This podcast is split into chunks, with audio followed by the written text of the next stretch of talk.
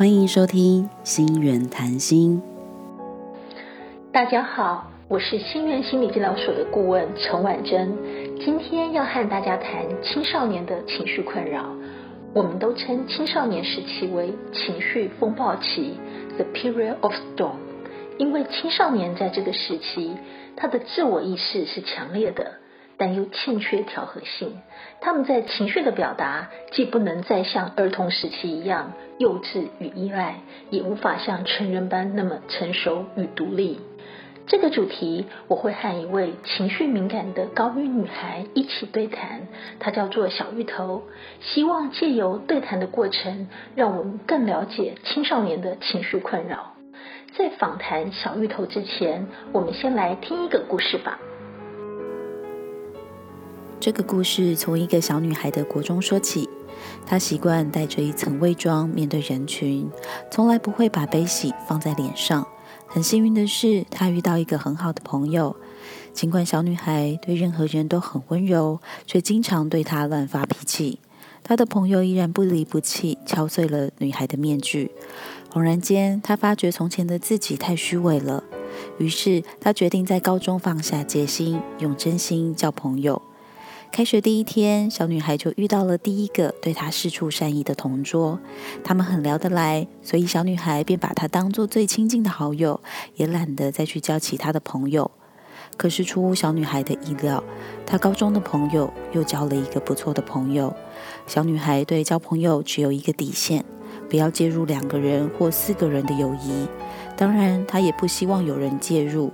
因此，小女孩对她的朋友开始产生了心理上的隔阂，不愿介入的她选择默默退出。每当她看到曾经的朋友和新朋友玩在一起时，内心总是隐隐刺痛。一直到班上的校外教学，游览车上的座位成了小女孩崩溃的导火线。因为班上的女生是奇数，因此原先说好三个人坐在最后一排，没想到上车后，小女孩的朋友却对她旁边的朋友说：“坐最后一排不舒服啦，我们坐这吧。”那一瞬间，小女孩的心彻底冷了。她不明白到底为什么会沦落到如今的局面，她的心像狠狠的被捅了一刀，还在她最没有防备的时候。故事听完了，小芋头你好，陈老师好。小芋头，你可以先说说你怎么看待故事中的女孩吗？我觉得她很可怜，嗯，从她下定决心愿意付出她的真心，但是事情好像并没有如她原本预期的发展，所以我觉得她有点惨。你就是那位女孩吗？嗯，对，我就是那个女孩。这件事情发生的时候，你最难受的是什么？我觉得应该是，嗯，我一次又一次的给自己希望，希望这段友情可以更好，或者是维持，可是却一次一次的失望。你的朋友一次又一次的让你失望吗？嗯，也可以这么说，就是他跟我原本的理想的是不一样的。你错付了自己的真心吗？极端一点的说，也可以是这样。在朋友关系中，你特别提到不能介入两个人的关系。两个人的关系为何对你这么重要？在我自己的世界里。友情跟爱情其实是相同的东西，爱情只会允许两个人一起，那对我来说，友情也不希望有第三者。你希望友情也是一对一的关系？对，嗯，可以是一对一，也可以是二对二，但是两个人是最基本的单位。所以多了一个人就太挤了。因为你要去在意另外一个人的感受，还有你会去在意另外两个人的相处方法。你在故事中也提到自己单独坐在游览车的最后一排，谈谈当时的心情。游览车的最后一排可以说是整台车的制高点，你从最高往下看大家，你会觉得好像大家都很快乐，嗯，特别的格格不入。可以用孤单来形容当时的心情吗？现在回想，应该是挺孤单的，但是当时的心情更强烈的是被背叛的生气，然后难过。难过什么呢？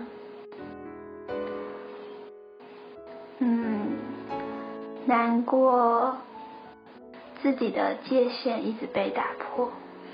那下了游览车以后，你如何处理自己强烈的不舒服？先忘掉这两个人的存在，然后不去想他们，让自己能够重新融回班级。你成功做到了吗？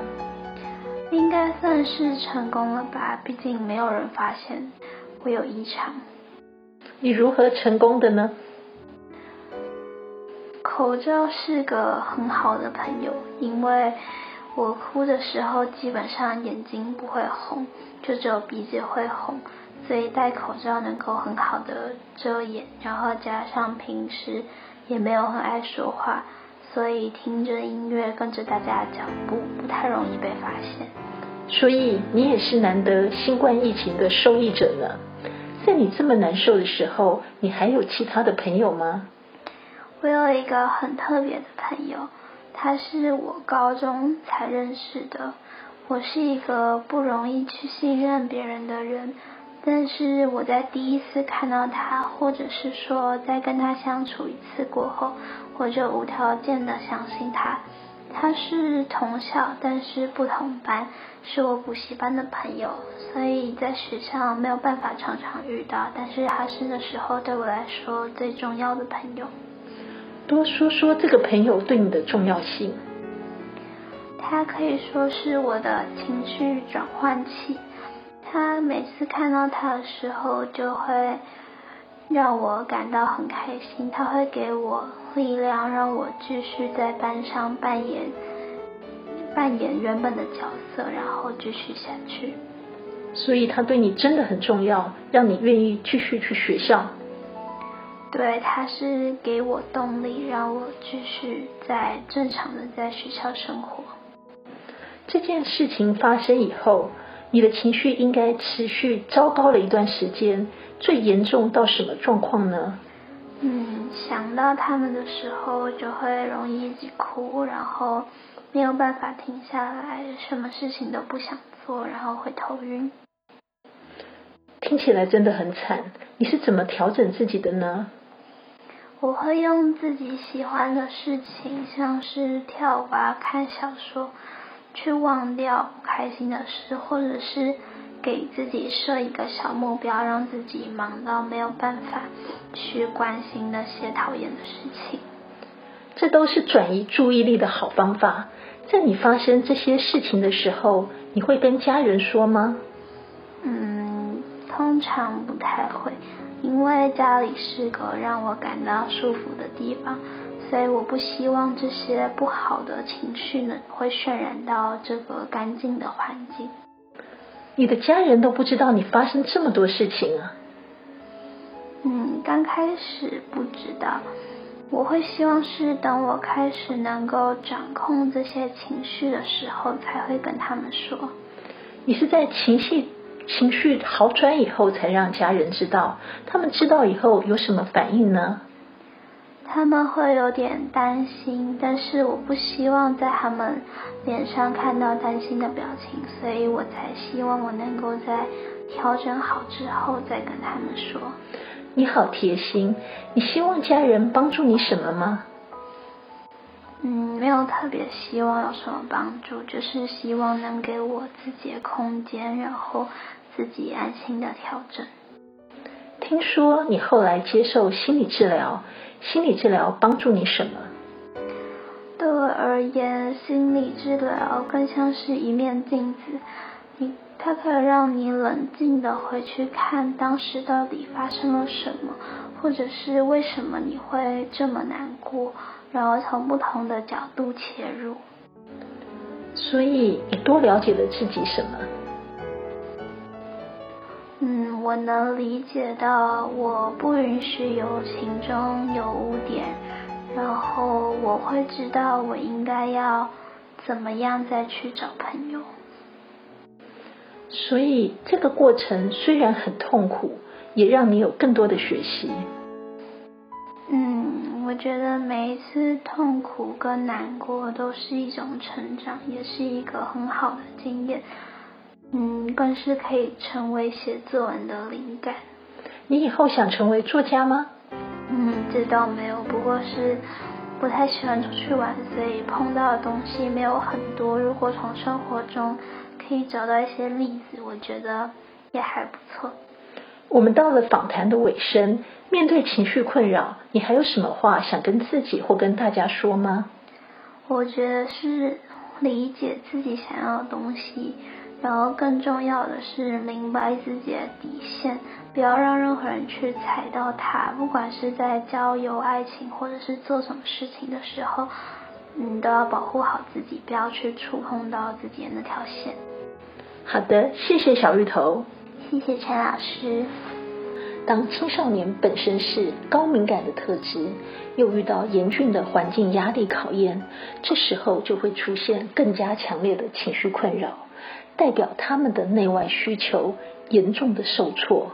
此时，他们不但会和家人或朋友出现更多的冲突，也可能会有忧郁、拒绝、自我伤害等等情况。